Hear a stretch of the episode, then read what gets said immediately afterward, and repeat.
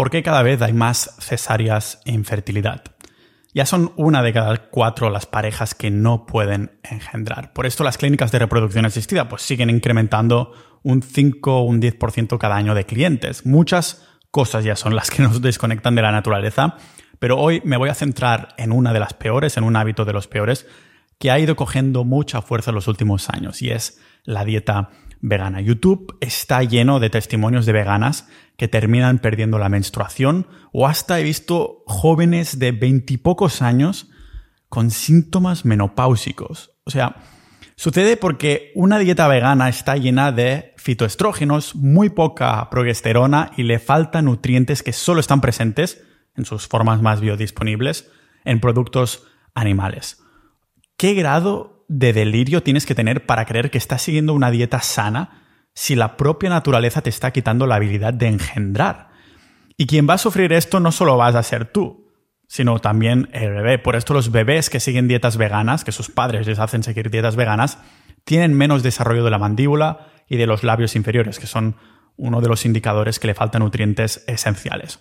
O sea que tanto si te quieres quedar embarazada como si ya lo estás, lo peor que puedes hacer es seguir una dieta vegana, que es una agenda que vemos empujada cada vez más. O sea, pregúntate, ¿quién gana de que sigas una dieta vegana? Tú seguro que no, ni tu salud, ni tus hormonas, ni la de tu bebé, ni, ni siquiera los animales, ni el medio ambiente que hoy hemos, hemos visto en este podcast. Solo gana la industria vegana con todos los suplementos que te tiene que vender para que no mueras de malnutrición literalmente.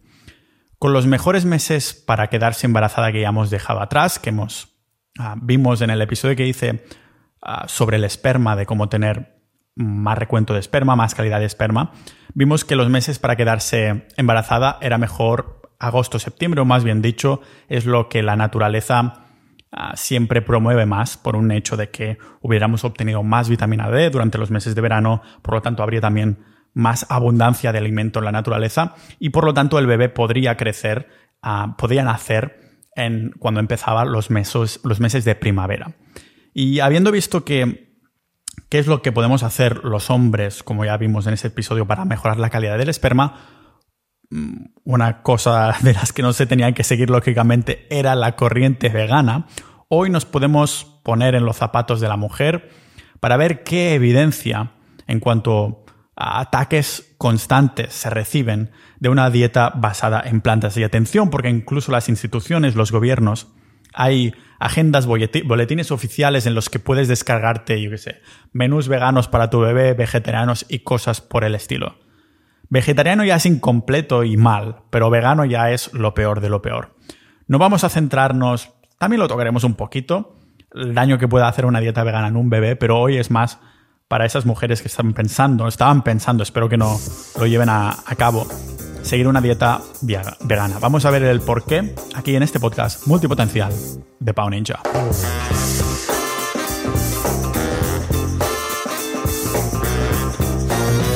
Hace unos días un ninja de la vida dejaba un comentario, me parece que era en YouTube, y decía, mira Pau, es que yo soy vegetariano, estoy 90% convencido o me gusta mucho el 90% de las cosas que hablas en el podcast, pero es que yo no como carne y quiero unirme a Sociedad Ninja y tengo miedo de que me vayáis a, a masacrar, ¿no? Realmente yo no soy anti-veganos, soy anti-veganismo. Son cosas distintas, porque yo fui vegano durante, bueno, estuve seis años entre dietas vegetarianas y veganas, gravitando de una a la otra, y si pude estar ahí seis años, es gracias al vegetarianismo, entre comillas, gracias a comer un poquito de huevos, un poquito de queso. Pero si hubiera comido carne, me cago en. Mi salud no hubiera empeorado hasta el punto que me hice carnívoro y todo mejoró en cuestión de cinco semanas. Lo tengo eso documentado. Y tendré que remasterizar algunos de los episodios del podcast. No tienes que tener la misma opinión que yo. Ah, pero estas son las conclusiones a las que yo he llegado, que se tienen que basar en sentido común en ciencia y en experiencia personal. Y tengo experiencia personal en, estos dos ámbitos, tanto el veganismo como el carnismo. El sentido común gravita 100% hacia comer carne y ah, lo que nos queda vendría a ser después del sentido común y de la y eso de la ciencia es la experiencia que lógicamente como podéis ver, ahora estoy experimentando al otro lado de la balanza. Este episodio está patrocinado por los miembros de Sociedad.ninja y dentro sí tenemos canales de salud, de fitness, que son más generalistas y dentro hilos específicos, pero también uno de carnismo, de comer carne, de centrarse en una dieta carnívora. Lo que le he dicho yo a este chico es, mira, la gente que está ahí y que no sucumbe a las ideas de comer carne, no van al, canal de carnismo de nuestra comunidad y empiezan a debatir si el carnismo sí, carnismo no. No, ese canal es para discutir los que siguen eso y los que tienen preguntas, no para discutir la viabilidad de una cosa y de otra. Si alguien quiere abrir un canal de, de veganismo, un hilo de veganismo, dentro del canal de salud, pues se puede ir y discutir. Lógicamente yo no voy a participar porque no voy a, a creer en esto nunca más como una de las cosas que vamos a ver aquí es bastante chungo, ¿vale? Es bastante chungo lo que vamos a ver aquí por si entendemos los orígenes del veganismo. Y antes que nada, ah, para terminar este paréntesis, decir que muchas gracias a los miembros de Sociedad.ninja. Si quieres apoyar este podcast, que siga creando contenido y entrar en una comunidad donde no tienes que seguir la misma conclusión que el resto o que algunos, puedes tener tus propias conclusiones, pero la gracia es que seas multipotencial, un aprendiz de todo, maestro de nada, que te gusten muchísimas cosas distintas. No te pedimos que seas polímata, que es la evolución del multipotencial. Un polímata vendría a ser un Leonardo da Vinci, un hombre del Renacimiento, una persona que ha desarrollado y ha, trabajado ya tantas horas en cada uno de los temas que le interesa, que es casi un especialista o sin duda es mucho más que la media en estos temas que le interesan. Así que si quieres apoyar, entrar a una comunidad de casi, casi 700 ninjas de la vida, sociedad.ninja y, como digo, es una de las cosas que no creo que vaya a volver a... Bueno, estoy 100% seguro que no voy a volver atrás después de experimentar en mis carnes el veganismo. Y suerte que no soy mujer, porque si no, ah, hubiera podido perder la menstruación seguro y hubiera sido un indicador mucho más rápido que no ver cómo mis intestinos se hinchaban, como tenía niebla mental y todo lo demás. Porque siendo mujer, hubiera visto estos ataques a mi salud mucho antes. Hubiera tomado acción mucho antes, pero también mi salud se hubiera visto mermada mucho antes. Porque entendiendo de dónde viene el veganismo, cuál es su origen, se te pondrán los pelos de punta. A mí se me pusieron tanto de punta que se me cayó del todo, por esto soy calvo. Porque la historia del origen del veganismo es espeluznante, espeluznante. La fuente de las creencias de las dietas como la vegana y la vegetariana viene del señor John Harvey Kellogg, que os sonará este apellido, el apellido Kellogg, de los malditos cereales. Es el mismo. La otra persona encargada de empezar a hablar de estas creencias fue Ellen G. White, una de las fundadoras de la Iglesia Adventista del Séptimo Día, donde una de las cosas que se sigue promoviendo estos religiosos es de no comer carne. Ambos creían que la masturbación era un pecado y literalmente, según ellos, la raíz de todas las enfermedades. De hecho, los copos de maíz se inventaron para mantener los intestinos y órganos sexuales libres de congestión, como ellos decían, afectando a tus hormonas sexuales. El señor Kellogg, de los cereales, él mismo inventó aparatos parecidos bueno, os voy a dejar algunas imágenes en las notas del episodio, pero estos aparatos se parecían mucho a los cinturones de castidad para prevenir, estaban hechos para prevenir que los jóvenes se tocaran. Hacía hacer la circuncisión a los niños, que por cierto era un proceso para nada común en ese momento. Y los orígenes de la circuncisión no tienen nada que ver con la higiene, se hacía específicamente pensando en la masturbación, por esto lo hacía hacer. Porque para él, el señor Kellogg, la prevención de la masturbación era una de las curas finales para estar sanos. El cabrón usaba ácido para ampollar y eliminar la sensibilidad de los genitales tanto masculinos como femeninos. Al ser, bueno, un tarado mental que mutilaba los genitales de los niños, sabemos que John Harvey Kellogg también era un adventista del séptimo día. Es importante remarcarlo porque para que los que no lo sepáis, esta iglesia fue la que fundó la Asociación Dietética Americana, de quien deriva todo este rollo de la pirámide nutricional, que tendría que ser al revés y ya expliqué en el episodio 268 en este podcast. Desgraciadamente, tanto para Ellen G. White como por John Harvey Kellogg, pues sus ideas de que la masturbación era la raíz de todos los males y las enfermedades ya fueron refutadas de forma impecable por los científicos hace años. Desgraciadamente por nosotros, la sociedad sigue engullendo cereales como patos cada mañana. Por esto, en los pasillos de los cereales del supermercado, los ojos de los personajes de los paquetes están mirando hacia abajo. Los dibujos no están mirando a los padres, están mirando a los niños. Saben muy bien que si los que pueden hacer adictos a mierdas desde bien pequeños aprietan a los padres, pues de algún modo, si empiezan de bien pequeños, seguirán comiendo así toda su vida. Y fijaros en algo, la dieta occidental hoy en día, después de demonizar tanto la carne roja, sigue una dieta en la que más del 80% de la comida de, de, la dieta de la mayoría de la gente ya es vegana. Lo que quiero decir con la introducción del origen del veganismo es que no es casualidad que haya tanta infertilidad provocada por el veganismo y aún así te lo sigas creyendo que no, no puede ser la dieta. La intención de sus creadores, de los creadores del veganismo, era precisamente esto. ¿Nos extraña esta subida de cesáreas y casos de infertilidad? Vamos a ver el por qué desde una perspectiva más nutricional. No extraña, no extraña que viene de aquí. ¿Será el único motivo? Seguramente no, pero si tenemos en cuenta que ya el 80% de una dieta media son productos veganos y cada vez demonizamos más la carne roja, vamos a verlo de cerca. Uno de los muchos problemas de las dietas veganas son los fitoestrógenos. El nombre de la palabra fitoestrógeno viene del griego. Estrus significa deseo sexual.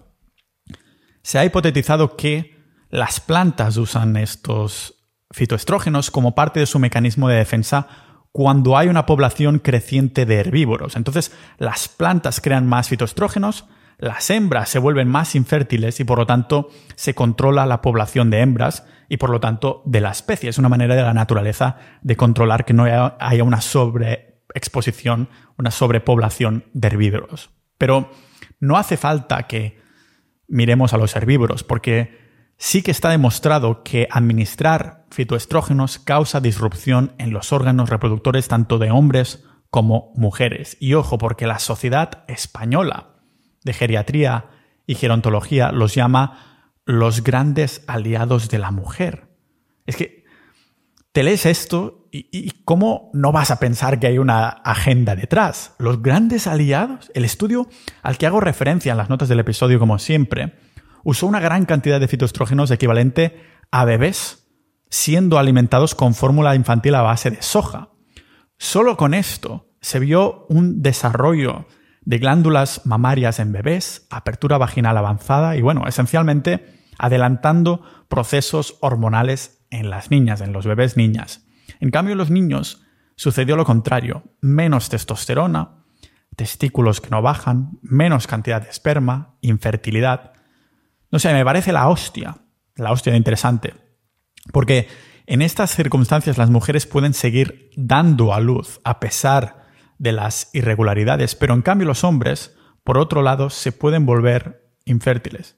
O más bien dicho, nos vamos volviendo infértiles. Os comentaba en el episodio 382 cómo la testosterona baja un 1% cada año, haciendo que tengamos como de un 30 a un 50% me parece que ya que llegaba menos de testosterona que nuestros abuelos.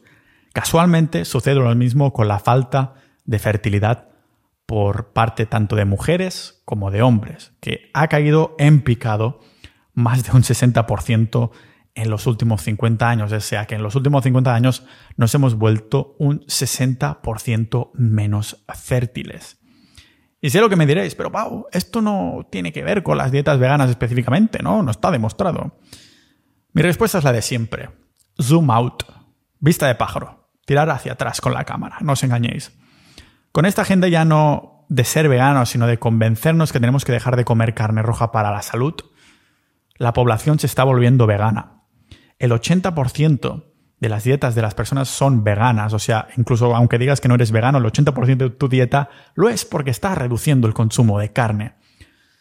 O sea que todo el mundo está incorporando a efectos prácticos fitoestrógeno en las comidas sin parar. Pero aparte de esto, también hay más procesos metabólicos y hormonales como resultado de deficiencias nutricionales que también son prevalentes en dietas veganas. O sea, la dieta vegana no solo tiene montones de fitoestrógenos, sino que además juega con todas las faltas nutricionales que multiplica y agrava aún más los problemas de fertilidad. Algo que no solo empieza con la alimentación de un recién nacido. Por ejemplo, uno de los problemas más grandes del veganismo es el colesterol. El colesterol, entre otras cosas, es un precursor de hormonas sexuales. Sin colesterol no hay embarazo, señoras. Esto que el veganismo dice, se pone medallas diciendo, no, es que la dieta vegana no tiene colesterol, va perfecto para la salud. Repito, sin colesterol no hay embarazo porque es un precursor de hormonas sexuales. Cuando sacas el colesterol de la ecuación, porque sacas comidas animales de la ecuación, estás poniendo piedras en tu sistema sexual, no solo de ciertas funciones metabólicas básicas, sino también de la fertilidad. ¿Por qué cada mujer que ha seguido una dieta vegana a largo plazo estricta ha perdido la habilidad de menstruar? La de testimonios que hay en YouTube compartiendo análisis de niveles hormonales completamente destruidos. Y también voy a dejar hecho una recopilación para mi canal de clips de salud de veganas perdiendo la menstruación, para que veáis que no es un caso aislado. Y estamos hablando aquí de veganas que sigan una dieta estricta que acostumbra a ser las veganas que lo hacen por ética, que esto es algo que hemos desmentido también. Si no lo haces por ética, si te, has vendido la agenda de que ah, es por salud, de vez en cuando trampearás cuando vayas a comer con, con los amigos. Pero si dices hacerlo por ética, es menos probable que trampees, porque es como una cuestión moral o algo por el estilo. Las que lo hacen de forma estricta, en tres años de media, que es lo que tardan los órganos a descargarse de todos los nutrientes que tienes en reservas, es cuando la naturaleza dice, no, tú mejor que no tengas hijos. Con el colesterol LDL bajo, el que ya decimos que es malo, pero que es mega ultra esencial, lo que también tienes es baja la mm, progesterona, que es una hormona que prepara el útero para el embarazo. A menos de esta hormona, más alto el riesgo de aborto espontáneo cuando estás embarazada, que van al baño y ¡pum! se les ha ido el futuro bebé por la cloaca sin quererlo.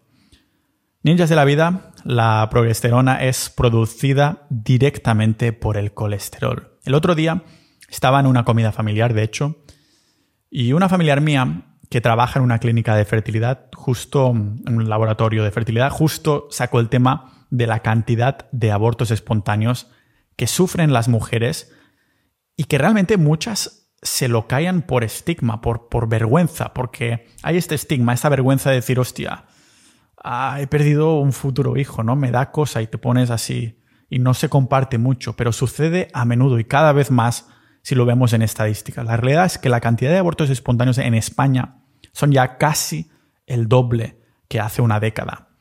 Tenemos más abortos espontáneos, más cesáreas, complicaciones para nacer y también menos fertilidad, más infertilidad. No me ha extrañado entonces encontrar un artículo, bueno, de hecho han sido varios, pero este en concreto mostraba como mujeres vegetarianas, no veganas ya, sino vegetarianas, que tienen menos niveles de estrógeno como resultado de tener menos progesterona. El otro estudio que vi también hay mujeres de menos de 27 años que se ofrecieron como voluntarias para seguir dietas vegetarianas y no vegetarianas. Pues resulta que 7 de las 9 mujeres vegetarianas dejaron de ovular.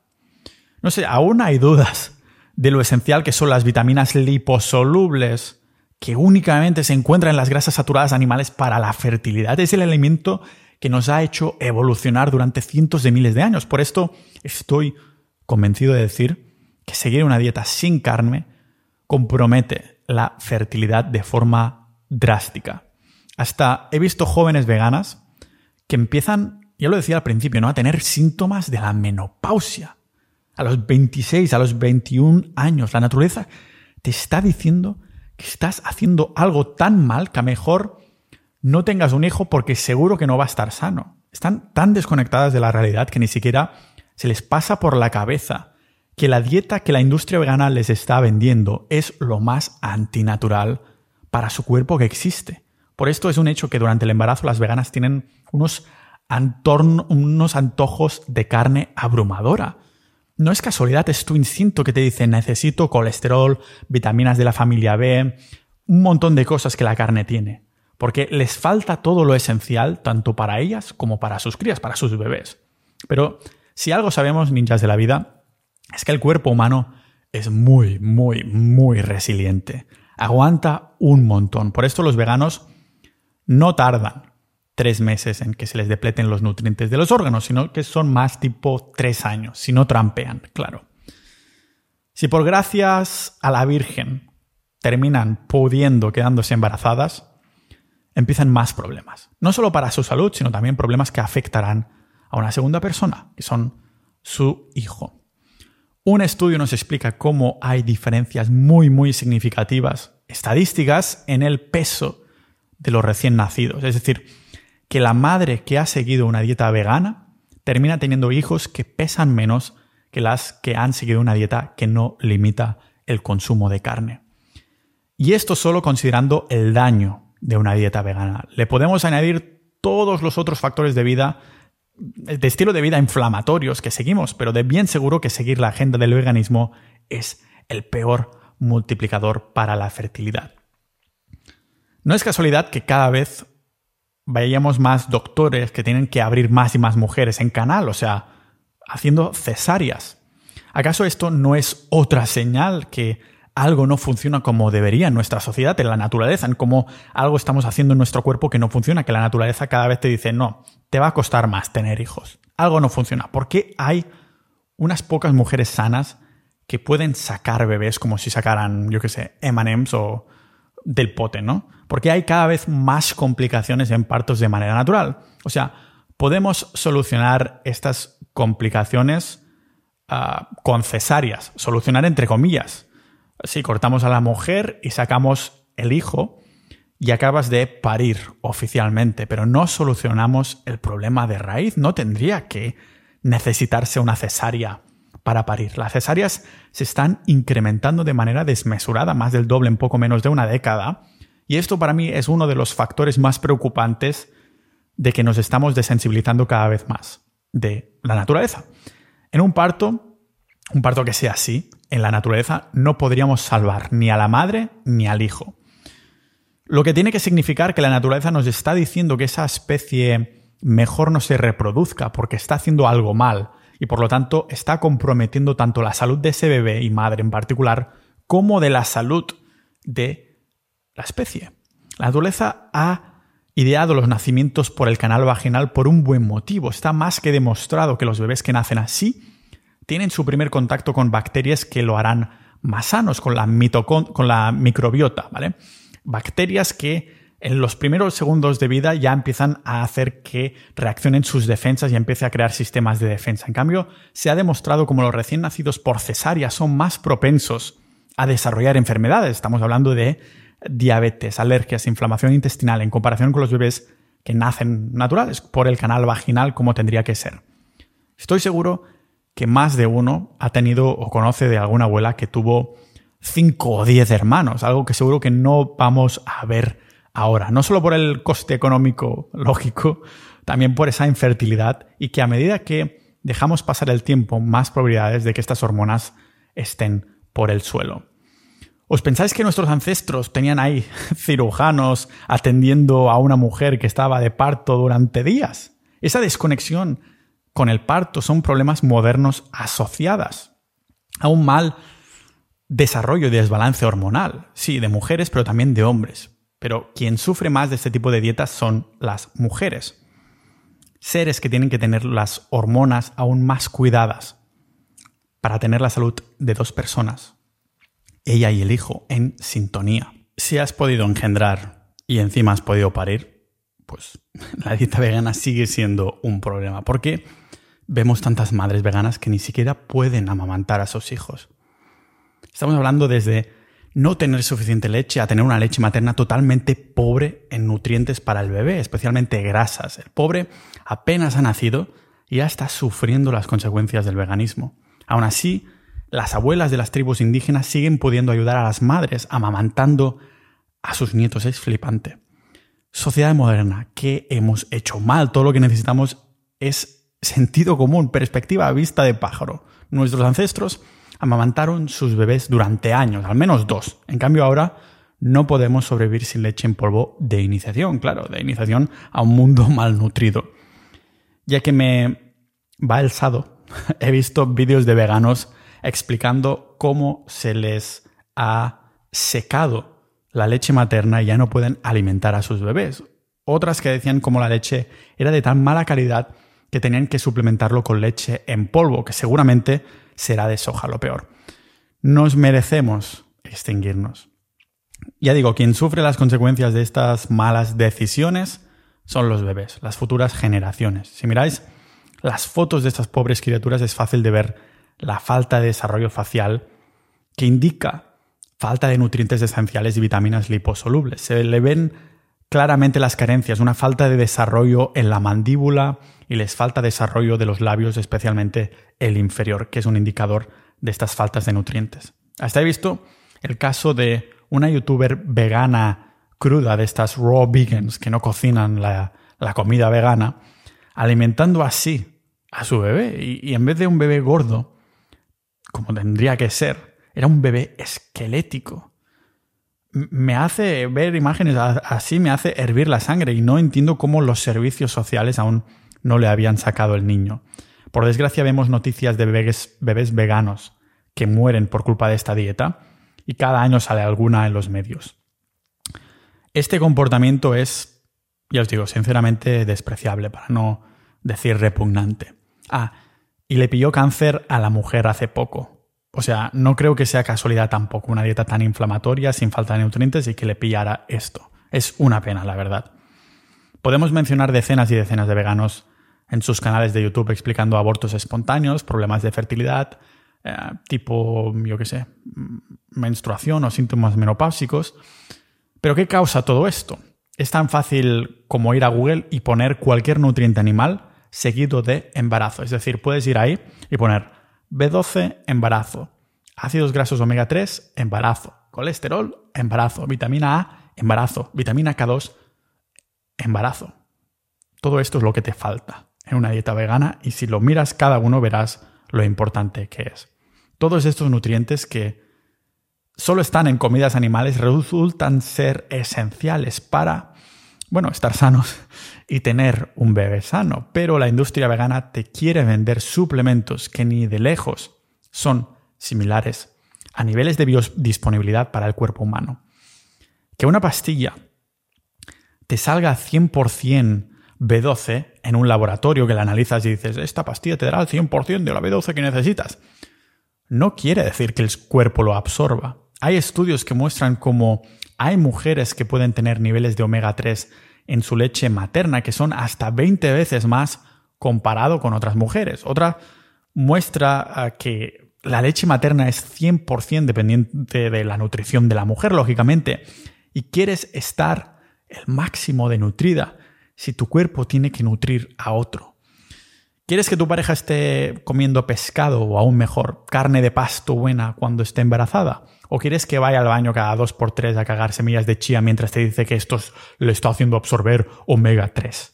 Hay estudios enseñando que los lácteos bajos en grasa, que son bajos en grasa, reducen la fertilidad, mientras que los lácteos altos en grasa de forma natural aumentan la fertilidad. Para que veamos que no es la categoría del producto, sino la calidad. Oh, pero Pau pensaba que las grasas eran malas para la salud. Claramente no conoces la gran mentira del colesterol malo que hablamos ya extensamente en el episodio 270.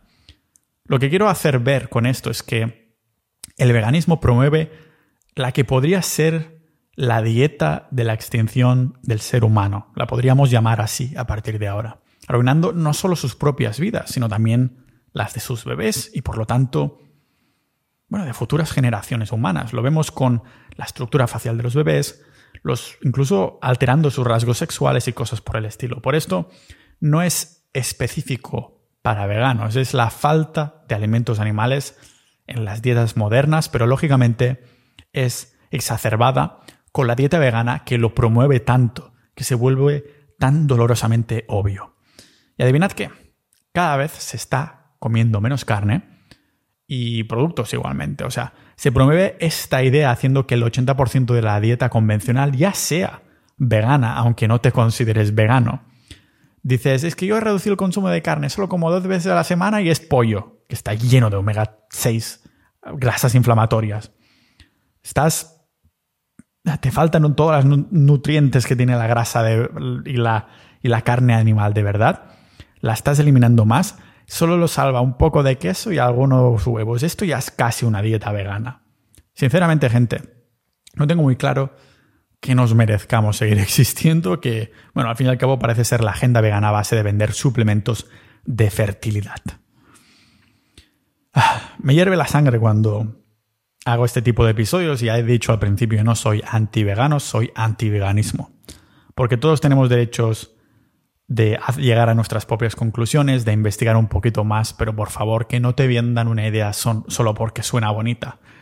No me creas a mí, no, me, no te creas a los demás, si algo es tan importante como es la salud, intenta buscar un poquito de información por ti mismo y si crees que no vas a poder utilizar ciertas fuentes, que no vas a entenderlas o cosas por el estilo, es tan fácil como utilizar el sentido común.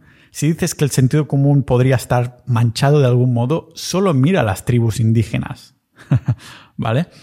Es decir, seguimos desconectados totalmente y lo vemos con la tendencia de los embarazos, de la infertilidad, de los no embarazos, más bien dichos, y de que cada vez tenemos más enfermedades a pesar de toda esta información que corre en el mundo. Sea como sea, muchas gracias por estar aquí. Recordad uniros a sociedad.ninja por menos de lo que cuesta revertir los efectos del veganismo al mes. Es una manera de apoyar al podcast y también de entrar en una comunidad de personas con intereses similares, de debates sanos de compartir información muy interesante que sin duda hace que nuestras vidas mejoren mucho más. Así que muchas gracias a todos los miembros actuales de Sociedad.ninja y a ti seguramente también, porque te vas a unir en el futuro, ¿verdad? y nos vemos en el próximo episodio de este podcast multipotencial de Pau Ninja.